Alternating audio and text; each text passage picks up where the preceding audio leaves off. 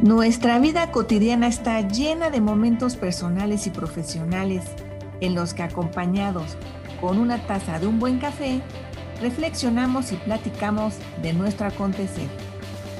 Esto es Coffee Please y yo soy Patricia Luna Arredondo. Bienvenidos.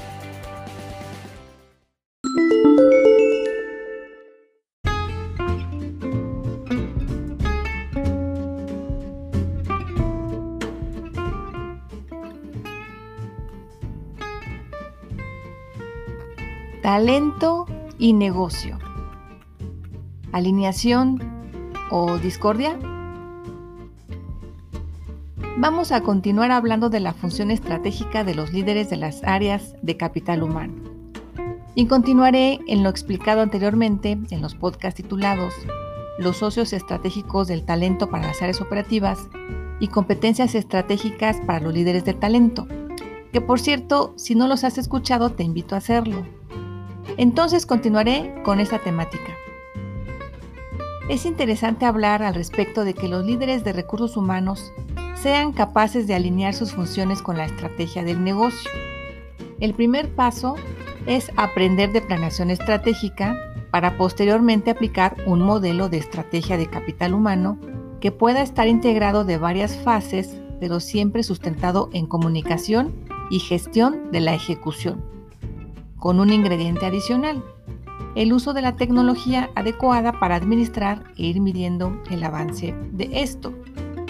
Pero me voy a enfocar a un modelo de estrategia de capital humano que te explico a continuación y con esto espero se pueda entender la importancia de saber de estrategia, puesto que hay palabras y frases totalmente del argot estratégico. Un modelo de estrategia de capital humano puede ser el que incluya las etapas siguientes. Yo aquí te voy a explicar cuatro grandes etapas para un modelo muy general. La etapa 1 es panorama del negocio.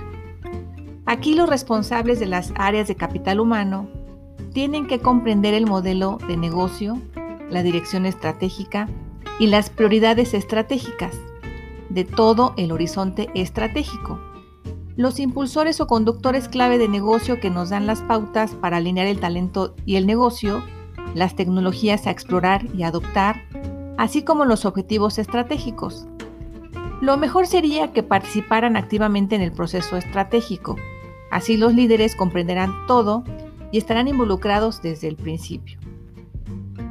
La etapa 2 es panorama del talento.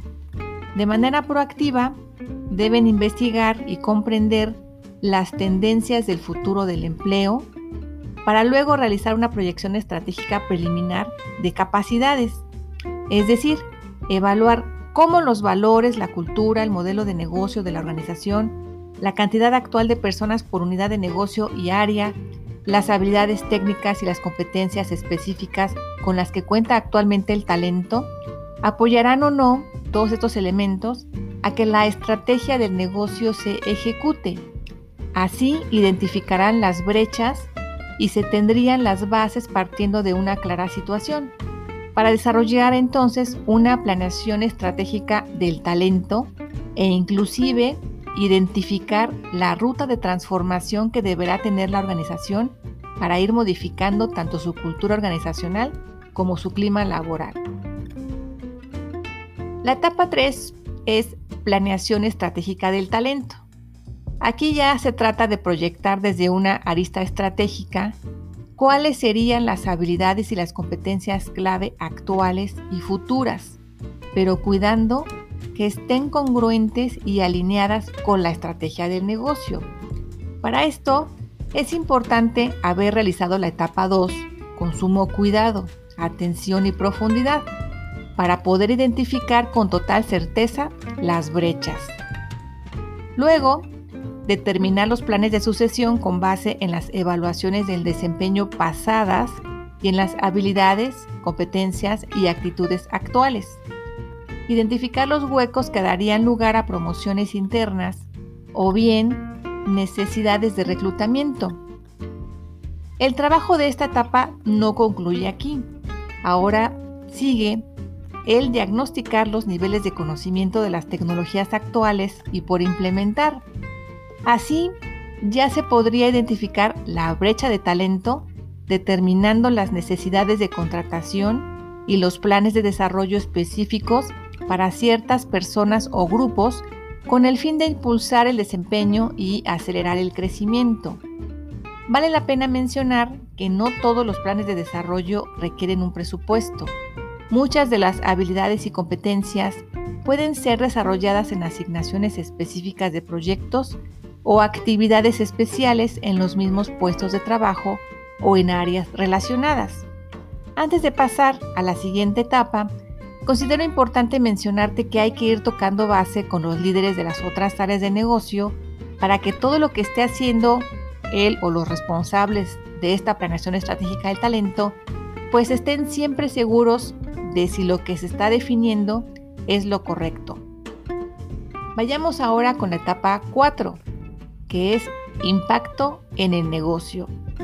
Esta etapa implica evaluar el desempeño y el impacto de los planes de desarrollo en los resultados de la organización. Esto hay que hacerlo de manera iterativa, es decir, la primera es partiendo de supuestos, pero una vez iniciada la ejecución, se deberá estar revisando de una manera periódica el impacto real para corregir si es necesario o apuntalar también en lo necesario. Y ya para cerrar esta plática de café, te sugiero y te dejo unas preguntas para tu reflexión. ¿En tu organización cuentas con estrategias claras para dirigir hacia el éxito el talento?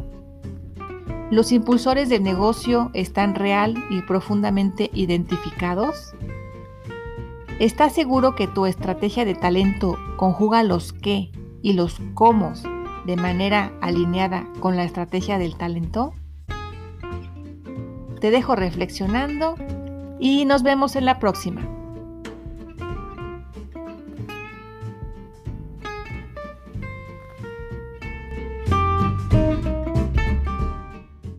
Música